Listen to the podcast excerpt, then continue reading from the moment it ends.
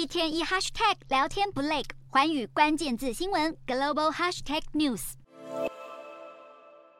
移民人满为患，队伍大排长龙。德州埃尔帕索市涌入大量移民，每天高达两千人。市长也坦承已经不堪负荷。这批移民潮主要来自委内瑞拉，他们透过圣地亚哥、埃尔帕索等边境城市进入美国，而且预计还可能要再进一步增加。为了舒缓压力，埃尔帕索计划开设新避难所给移民使用，并且租了大巴将移民送往其他城市。同样在德州，伊戈帕斯市日前甚至涌进七千五百人，而这个小镇的人口也不过两万八千人。州长下令沿着美墨边界格兰河铺设铁丝网，阻挡非法移民越界。这群移民顶着摄氏三十七度的高温，和边境巡逻队僵持不下。在四个小时后，基于他们的人身安全，巡逻队只能剪开铁丝网，让移民入境。根据路透社，美国海关与边境保护局正在安全、有效率地处理移民案件。然而，对于缺乏正当法律基础停留美国的不速之客，美国官方仍会加以遣返。但现在看来，这项措施仍不足以浇熄移民的美国梦。